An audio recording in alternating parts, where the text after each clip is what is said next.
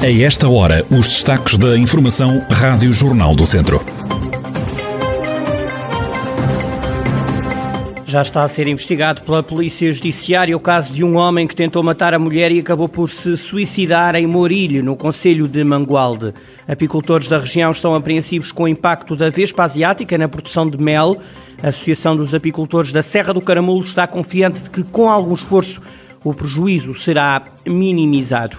Neste jornal conheça Misericórdia, o álbum gravado por José Pedro Pinto no órgão de tubos da Igreja da Misericórdia de Viseu.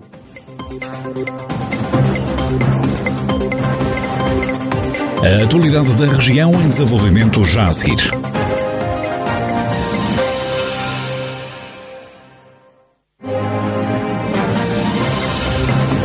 Noticiário Rádio Jornal do Centro, edição de Carlos Esteves.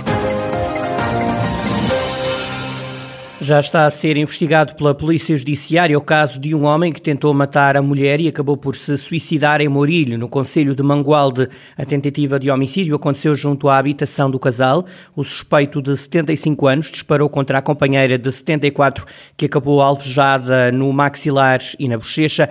De seguida disparou sobre a própria cabeça. A vítima ainda conseguiu pedir ajuda ao filho, que mora ao lado do casal, que pediu socorro. Familiares e amigos do casal dizem que nada previam fim trágico desta maneira, até porque mais recentemente não eram conhecidas desavenças no casal. O corpo do homem só foi levantado quatro horas depois, enquanto as autoridades procediam às perícias. O Hospital de Viseu abriu um inquérito ao caso da mulher de 44 anos que acusa a unidade hospitalar de negligência médica. Susana Gomes queixa-se de que o hospital nunca a convocou para a consulta, onde seria comunicado o resultado do exame. Não podem dizer no centro de saúde que eu vou ser contactada se tiver alguma coisa e não me contactam. Quem depois dizem-me que, que, é assim que funciona, que quando alguma coisa mal, que passa automaticamente do centro de saúde para o hospital. Eu não sabia.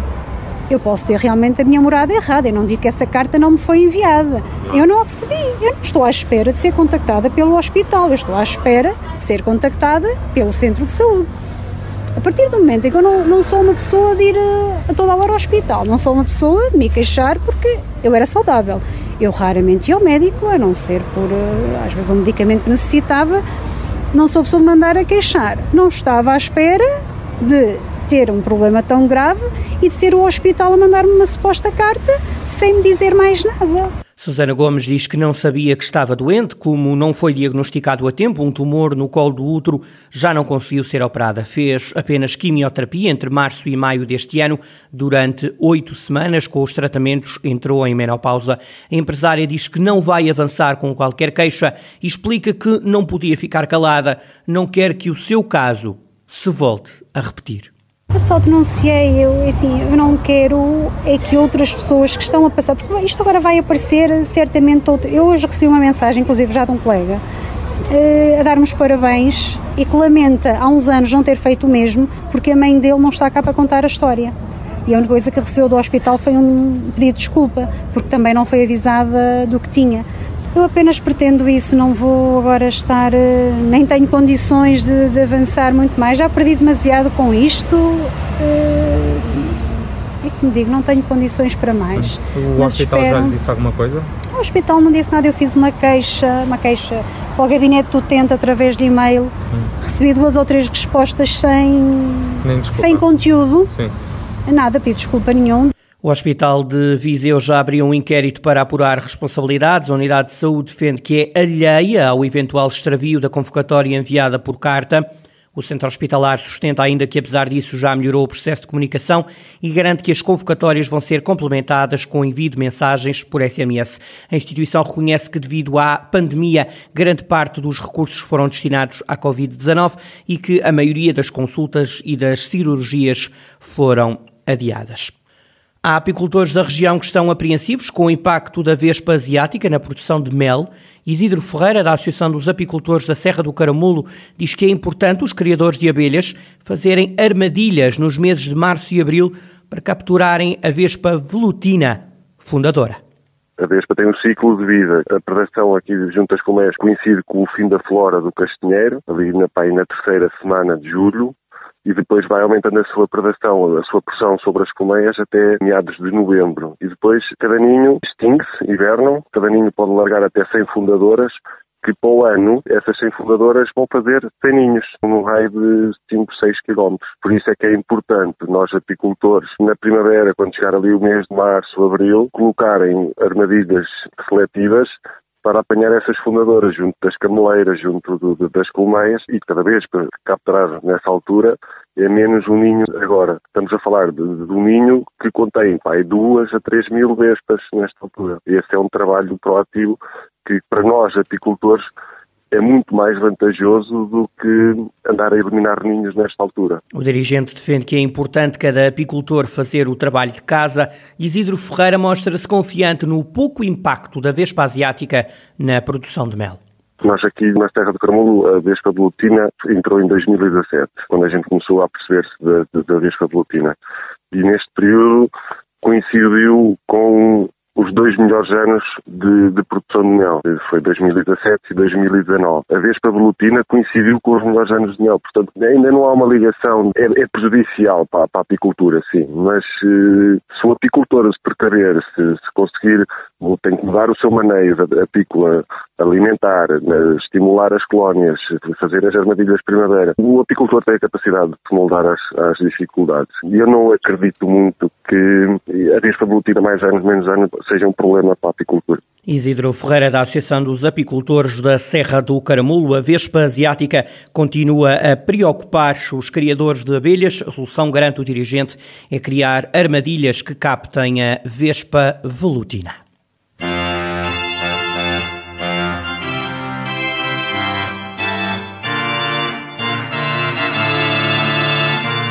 Misericórdia é este o título do projeto do música original, escrita e gravada pelo músico José Pedro Pinto no histórico órgão de tubos da Igreja da Misericórdia de Viseu. Ouvíamos a anunciação dos temas do novo álbum que começou a ser preparado há um ano, como conta à Rádio Jornal do Centro o músico José Pedro Pinto vai ser a apresentação pública de um projeto que já tem um ano desde a sua origem e que começou quando eu tive a vontade e a ideia de fazer música para o órgão Tubos da Igreja da Misericórdia. E desde então que tenho estado todas as semanas passo algumas horas sentado ao órgão e a escrever música. Essa música foi gravada e agora no dia 13 de novembro vai ser a apresentação do álbum e também estará disponível em CD nesse dia. São peças originais minhas que são para o órgão Tubos, são músicas instrumentais apenas para órgão tubos, sem qualquer outro tipo de processamento de instrumentos, mas não são músicas com um caráter sacro, não têm qualquer carga religiosa. O músico, apesar disso, confessa o gosto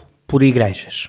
Eu tenho muito, muito apreço por igrejas, é um espaço que eu gosto muito de estar no sentido de que a imponência do espaço, ela cria uma espécie de introspeção nas pessoas, é assim uma espécie de santuário, passo a redundância, um sítio onde ainda é possível uma pessoa abrandar e olhar para dentro em vez de estar sempre só a olhar para o relógio e para a agenda. Então eu sempre tive muito apreço por, pelas igrejas e o órgão de tubos sempre foi um instrumento pelo qual também tive muita vontade de escrever para ele e era uma coisa que já queria fazer há muito tempo. José Pedro Pinto, autor e compositor de Misericórdia, um álbum original gravado ao histórico, junto ao histórico órgão de cordas da Igreja da Misericórdia de Viseu, vai ser apresentado no próximo dia 13 de novembro.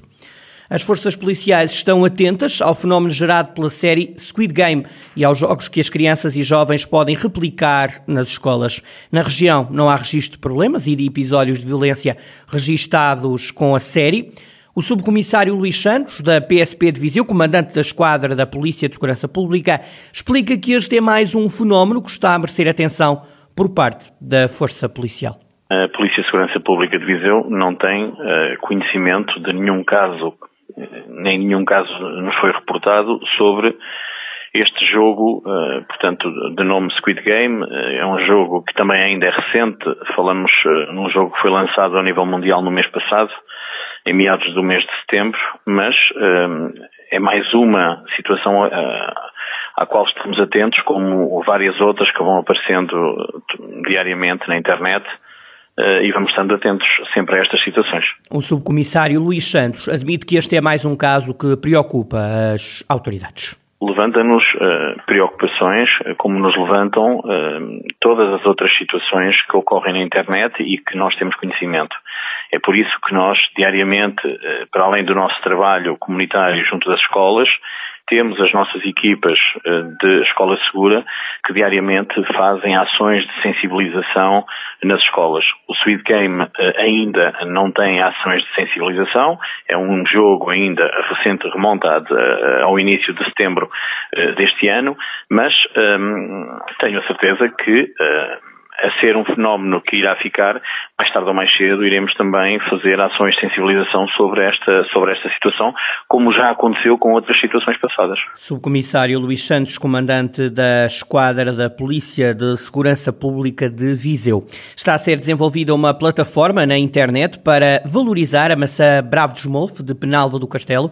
O projeto é do Centro Estratégico de Inovação Territorial.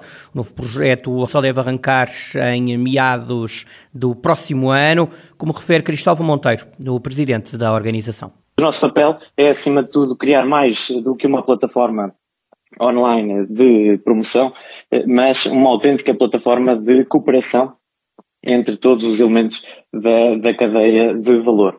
Portanto, o, o objetivo passa por unir, unir esforços para que juntos consigamos projetar o produto além fronteiras. Portanto, estamos a estimar que em meados de, de 2022 eh, eh, já, já estará a, próxima, a plataforma pronta, inclusive estará pronta para eh, a própria a próxima um, época da apanha da maçã de Bravos.